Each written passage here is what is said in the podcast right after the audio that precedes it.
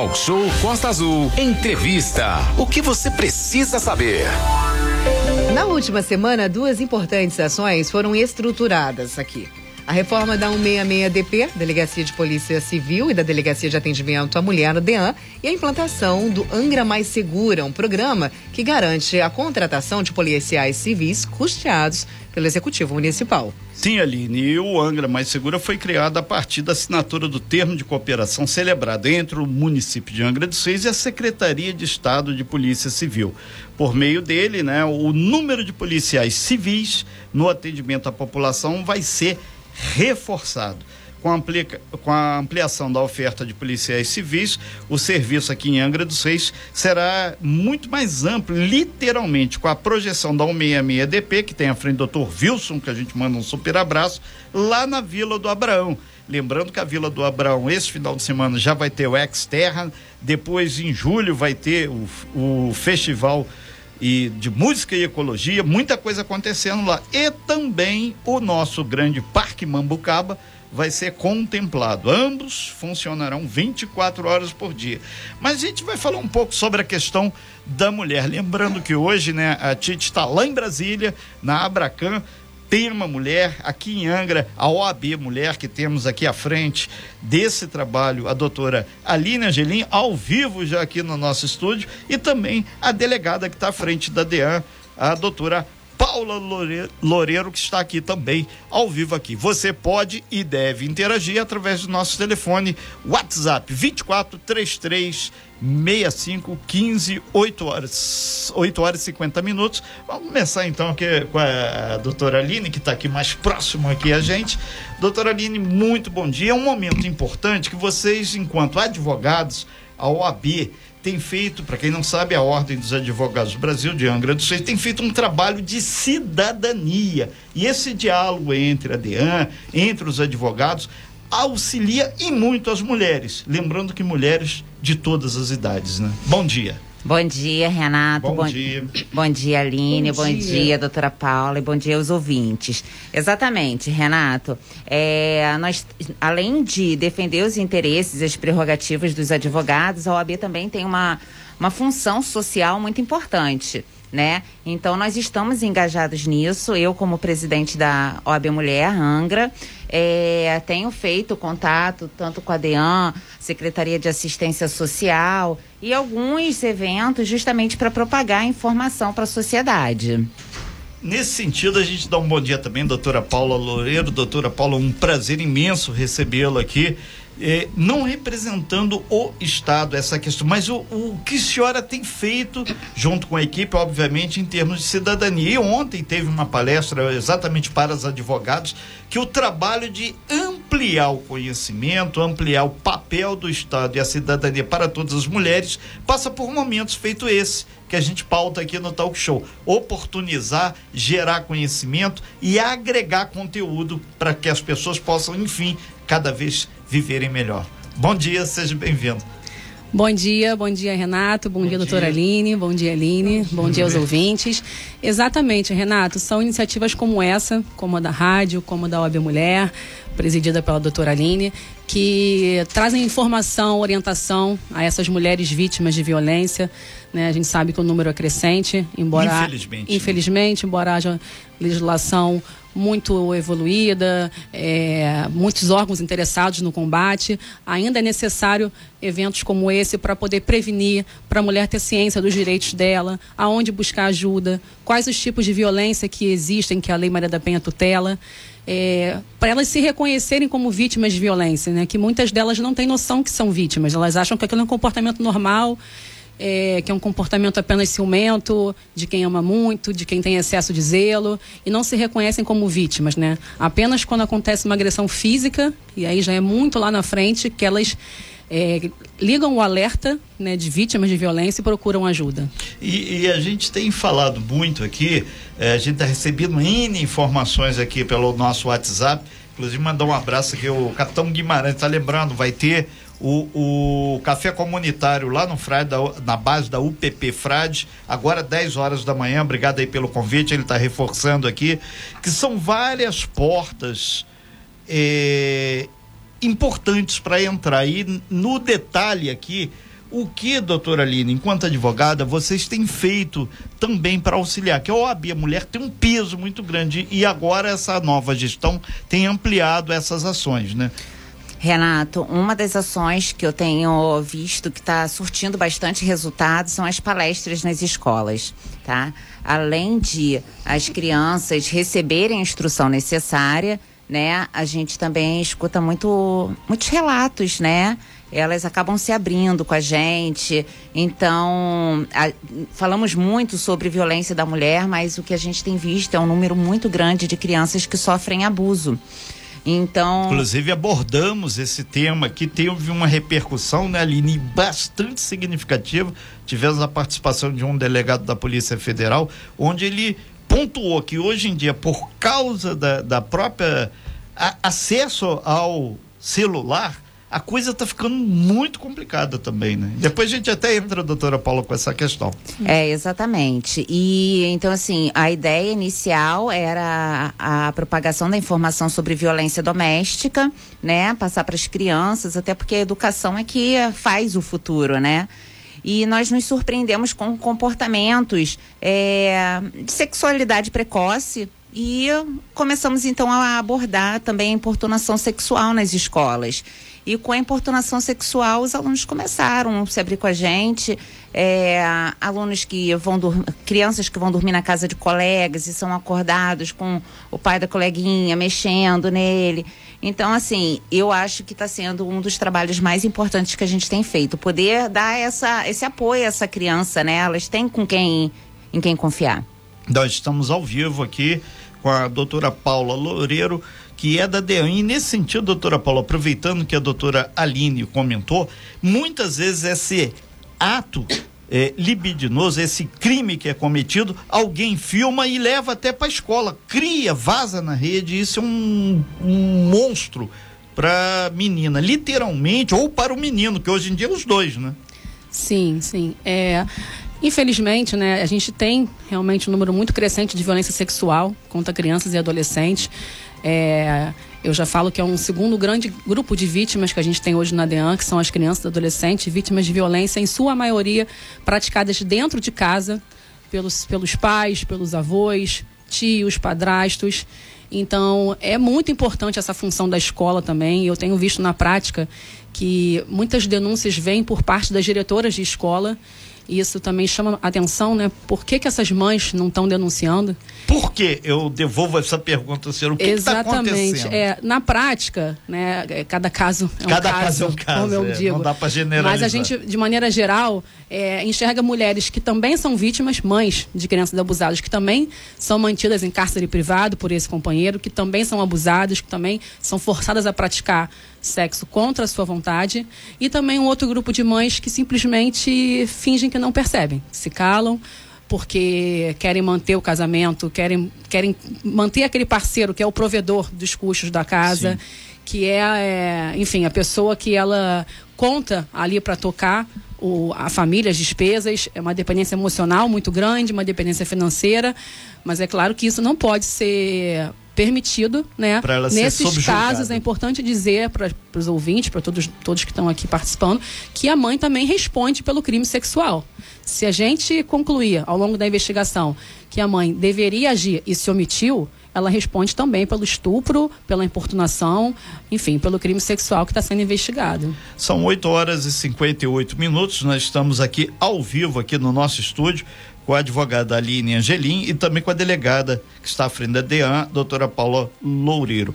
Voltando aqui, o doutora uh, Aline Angelim, a OAB inclusive tem feito um trabalho assim paulatino para mostrar para essa mulher que muitas vezes o relacionamento quando acaba, também não tem que ficar subjugada a questão de bens materiais. E isso é um ponto que muitas vezes, ah, mas eu dependo financeiramente do, do cidadão ou ex-cidadão, né? Isso é um, gera um problema muito sério que a mulher muitas vezes retrocede naquela ação e a violência aumenta, né? Exatamente. Pela sua suspirada é mais é, eu acho que era um, é, eu acho que era o momento da gente falar sobre isso. Sim. Nós já temos falado bastante sobre empoderamento, é, alertado quais são os tipos de violência doméstica E agora eu acho que chegou o motivo de é, momento, né, da gente Sim. falar da questão financeira, porque o que a população desconhece é que dentre as medidas protetivas, né, doutora Paula, nós temos aquelas medidas protetivas patrimoniais para vítima de violência doméstica. Então, se aquela pessoa se cala porque ela é- depende financeiramente daquele agressor, né? Então nós viemos dar essa informação, propagar essa informação que entre as medidas protetivas nós temos a revogação de procuração, alimentos provisórios enquanto está sendo julgado, né? Temos também o juiz impede que esse agressor ele venda bens da família. Então, a questão financeira, ela pesa bastante, sim, para algumas vítimas, sobretudo aquelas com mais idade, eu acredito, que sempre se dedicaram ao lar, e aquelas mulheres que, apesar de mais novas, dependem também financeiramente do marido. Então, a questão financeira, patrimonial, você ser dependente, não é motivo para que você tenha medo de, de sair, né? De quebrar esse ciclo de violência, porque a lei te dá essa segurança. Nós estamos aqui com a advogada, presidente da OAB Mulher em Angra dos Reis, Aline Angelim, também com a delegada da DEAN, Paula Loureiro. Nós estamos conversando sobre as ações da OAB e também da DEAN aqui na nossa cidade, referentes à segurança, referentes também às informações trazidas aí para proteção da mulher e também esse trabalho contra a violência contra a mulher aqui na nossa cidade. Sim, Aline, nesse sentido a gente recupera um pouquinho, a gente fez essa semana envolvendo crianças e adolescentes. Só que tem que muitas vezes eh, essa ação que acontece na escola ou no seio familiar, a coisa toma uma proporção para as ruas, extramuro da família, extramuro da escola. E muita gente eh, acredita que devido à- à à cidade partida, asfalto e morro, ou asfalto e ilha, como queiram, o pessoal resolve resolver literalmente é uma cacofonia na base do braço, na base da violência e por aí vai. Não é o melhor caminho, a gente sabe disso, mas o pessoal está com uma certa cultura de resolver. Vamos proteger as meninas, proteger as NEMs ou proteger qualquer coisa pelas vias que não são oficiais do Estado. Aí a gente volta aqui o, o- com a doutora advogada Aline Angelim para deixar claro que esse trabalho de palestra nas escolas é exatamente para que cortar o mal da raiz. Existem outros caminhos que não o braço, a bala, que a gente tá careca de ver aí que se tiro, porrada e bomba resolvesse, a gente vivia num paraíso, e não é por aí.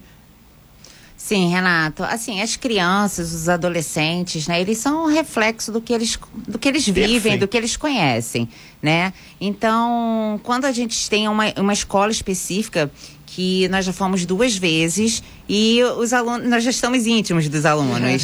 eles gostam da nossa presença, eles chamam a gente para poder conversar, para poder se abrir. Então nós estamos tendo a oportunidade de mostrar para eles que realmente a vida não é fácil. Você vai precisar pegar um ônibus cheio para poder ir para sua escola, mas você agora vai ficar atento com aquela pessoa que está de maldade do seu lado. Como que você deve respeitar a sua colega, né? E até falei que a doutora Paula iria também na escola, e quando você fala que vai a delegada, as crianças ficam ansiosas. Exatamente. E isso daí também, eles começam a se inspirar na gente. Então, o que tem de alunos querendo ser, ah, agora eu quero ser advogado, né? E são é, pré-adolescentes, né? 10 anos, 11 anos. Então, acho que é uma fase uma fase importante para a gente estar instruindo, porque o que eles vivem dentro de casa muitas vezes é totalmente desconhecido por nós, mas nós estamos fazendo isso.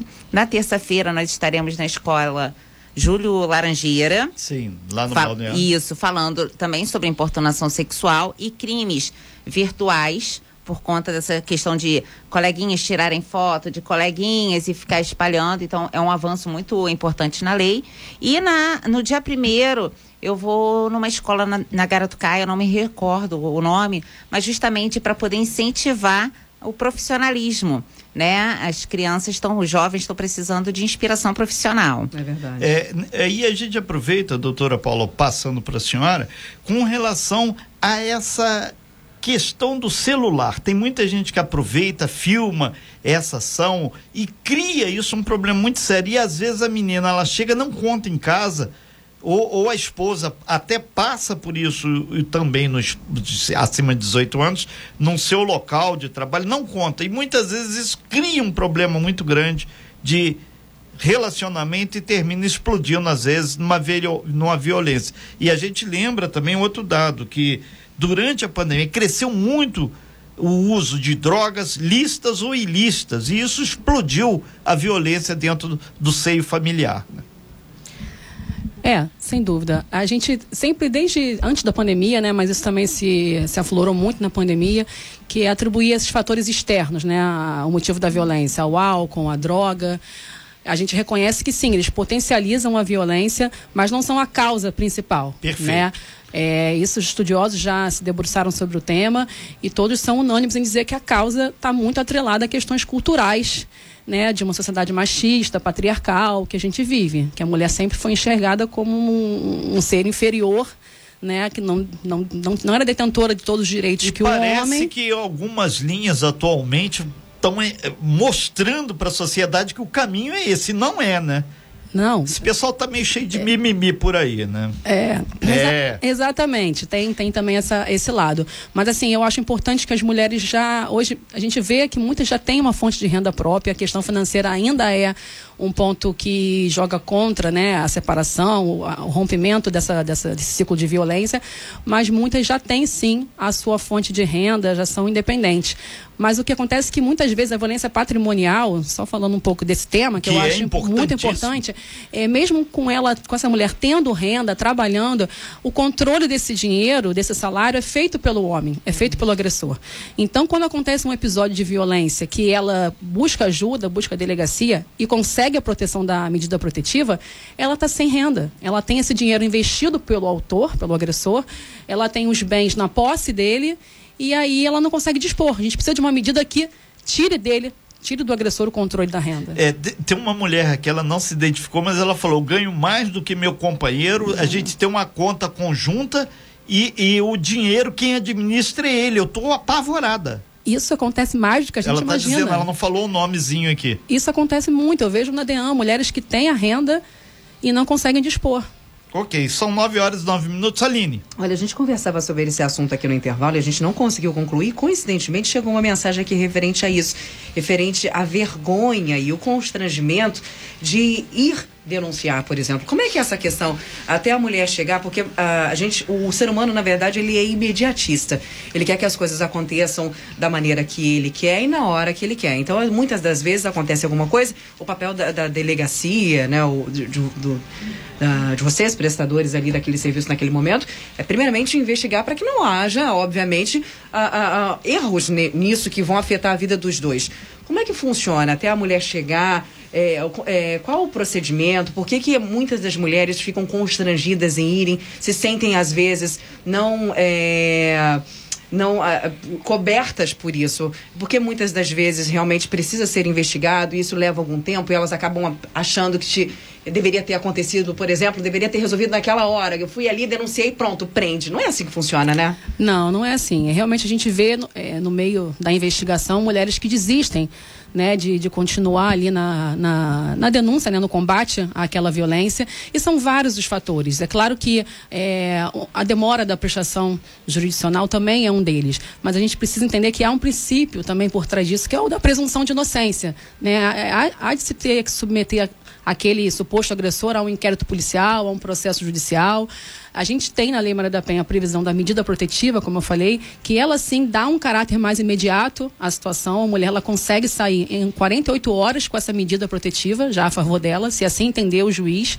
Então, assim, é, esse é o alento da Lei Maria da Penha, esse é o que a gente vê de, de, de ação imediata para que seja é, de pronto afastado o agressor daquele lar. Uhum. Agora, o decorrer do processo, uma eventual condenação, isso precisa ser seguido de acordo com o processo penal. Né? São, é produção de prova, oitiva de testemunha, é, juntadas de eventuais documentos que comprovem mensagens de texto com, com teores é, ameaçadores, é, áudios, isso tudo tem que ser produzido. Até porque é importante falar também que muitas mulheres, infelizmente, fazem mau uso da Lei Maria da Penha. Né? Não é a maioria, maioria, a maioria sim é vítima de um ciclo de violência, mas tem, mas tem aquelas também que não se conformam com o término do relacionamento ou que querem ali por uma questão patrimonial afastar o agressor do lar para ela ficar de posse daquele patrimônio. É. E tem uma outra situação também não se identificou, a pessoa disse que é mulher trans. Isso se aplica a mulher trans também?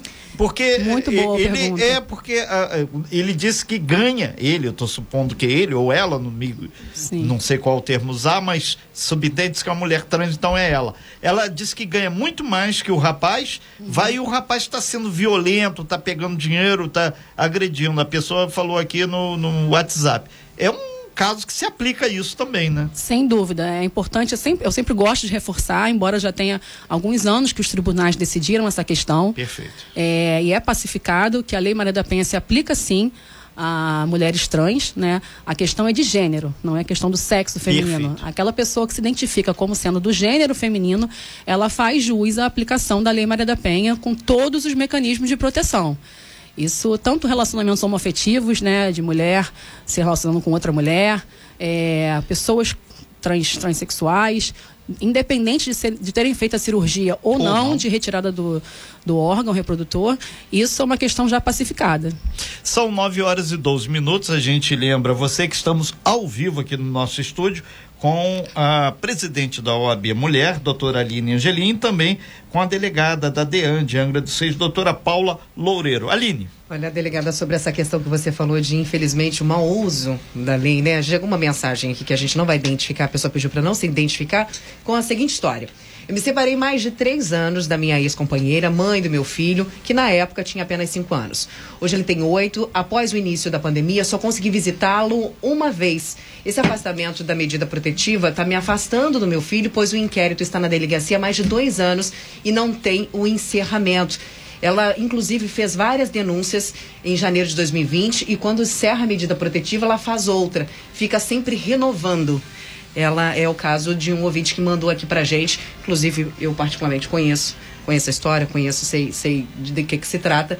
Quando isso acontece, essa questão da renovação da medida protetiva, quando acontece, por exemplo, dos fatos não serem aqui. Por que que acontece? Quando o nosso meio familiar quem está ali dentro a gente sabe, mas a delegacia ela não sabe, os, delega os policiais não sabem do que está acontecendo. Então, cabe a vocês investigarem e com os olhos da justiça, né, sem, uhum. sem ser é, é, aquela balança ali, sem ser para um lado ou para o outro, decidirem o que é melhor, né? Como, como que funciona essa questão da renovação das medidas protetivas, delegado?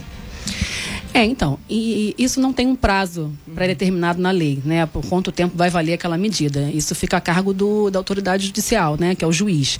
O delegado de polícia apenas requer, representa, né? Pede aquela medida protetiva e o juiz, após a análise do Ministério Público, re, é, defere ou não. Em tempos de pandemia, é, isso tem, claro, lado positivo né, e negativo, as medidas protetivas têm sido concedidas por tempo indeterminado. Entendi. Então, assim, a mulher fica fazendo aquela medida por meses, às vezes até anos. Né? A gente tem notícia de mulheres que retomaram o relacionamento e ainda estão com a medida. Entendi. Aí vem um novo episódio de violência Aí ela vai na delegacia e fala: Não, eu tenho medida. Só que a gente vai investigar. Olha, você já retomou aquele relacionamento, você também deu causa ao descumprimento. Entendi. Então a medida é para o homem e para a mulher. A mulher também tem que se afastar nesse caso. Não adianta é, o homem ser notificado da medida, se manter distante e ela procurar e ela instigar aquela violência. Isso também é, é analisado na delegacia. Quando vem, porque hoje o homem que descumpre a medida tem previsão na lei de prisão em flagrante. Se você descumprir uma medida protetiva, você pode ser preso em flagrante. Então a gente tem que saber quem deu causa ao descumprimento, né? E no caso desse desse ouvinte, é, é claro que eu preciso analisar o caso concreto, olhar o inquérito, né, para ver o que está acontecendo. Mas, assim, é muito importante a atuação do advogado, né, que ele tenha é, ali uma pessoa patrocinando a causa dele, para peticionar junto ao juiz. Olha, por que, que eu não posso visitar o meu filho? O meu filho não está envolvido num episódio de violência. É, tem uma terceira pessoa que eu posso indicar para me levar até ele sem que eu veja a mãe. Uhum. É, tem que ser ali estabelecido medidas alternativas para que ele possa visitar o filho sem se aproximar da, da genitora. Olha, quando a gente diz que é problema puxando o problema, né? Sim. É impressionante, delegado, isso que você falou sobre essa questão dessa ação de, olha, eu, tenho, eu posso ver meu filho porque meu, o, o episódio não envolve a uhum. violência, por exemplo.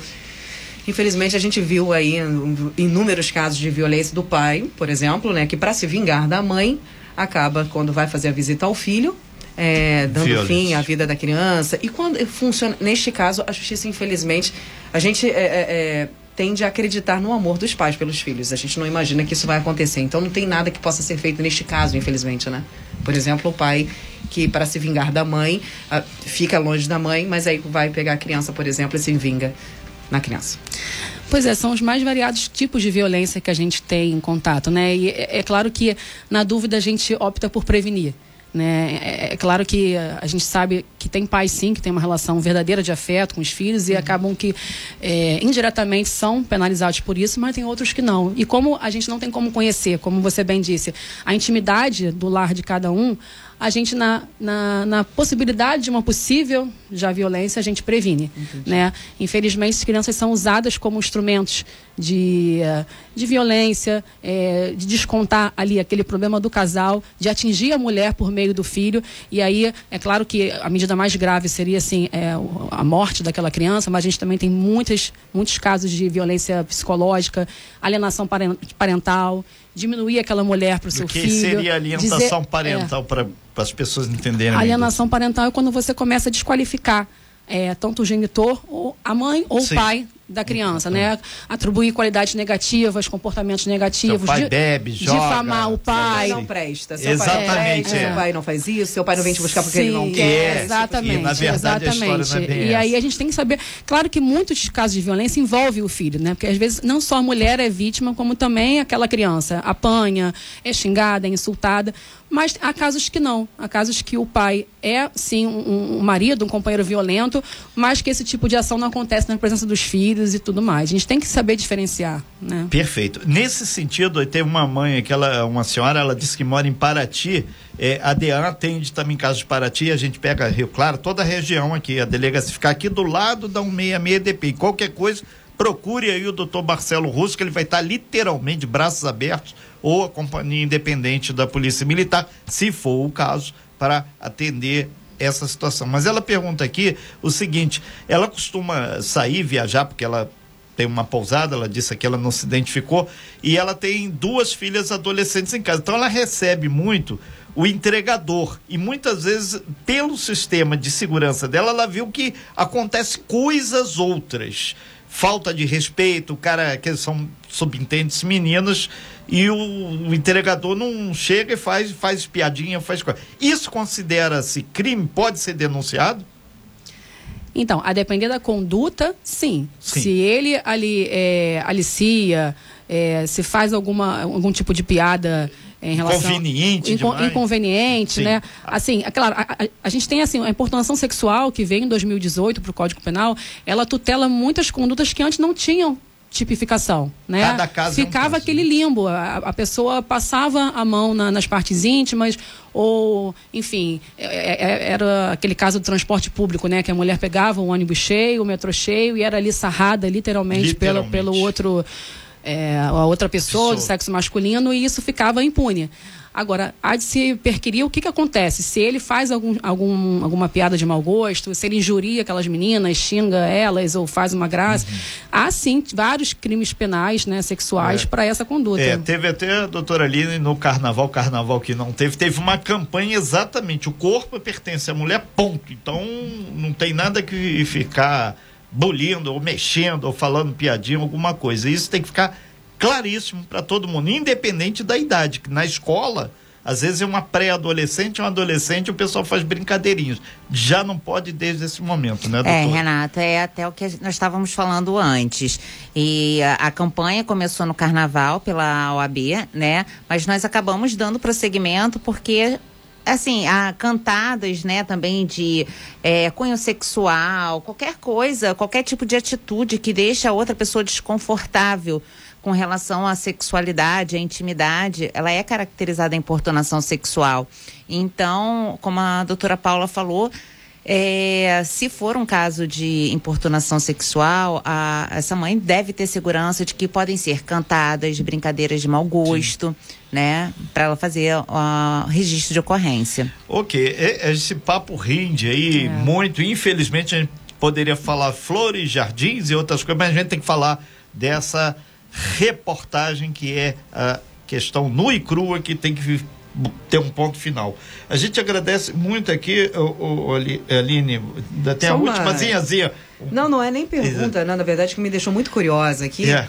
É a quantidade de participação de meninas e mulheres Sim. que estão falando, olha, eu já passei por isso, olha, já aconteceu comigo uma situação dessa, olha, eu tive. E... Tem uma aqui, inclusive, que disse que teve, foi procurar a DEAN, teve atendimento, que foi bem atendida e que é, hoje, graças a Deus, está livre. Mas teve, tiveram pessoas que disseram também que se sentiram constrangidas, que se sentiram humilhadas, e esse humilhadas não pelos agentes, mas pela situação, que é uma situação realmente muito difícil. Por isso que não se identificam, elas têm. Sim, são então, pessoas que a quantidade de telefone. meninas e mulheres que, que falam que hoje, infelizmente, quem que nunca recebeu uma, uma, uma, uma cantada uma, ou uma piada pejorativa ou algum comentário extremamente esdrúxulo é. que você pensa e fala assim, que dá vontade de fazer igual aquela menina, a, a frentista do posto de gasolina e sentar-lhe o cacete, infelizmente, é. no, na, na, pessoa. Então, mas a gente não tem a força dela, que inclusive eu quero treinar para isso, porque é aquela força maravilhosa.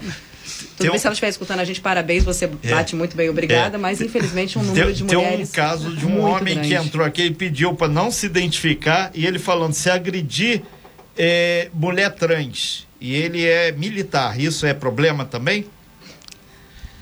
Olha, agredir alguém sempre é problema. Boa, é, doutora. Né?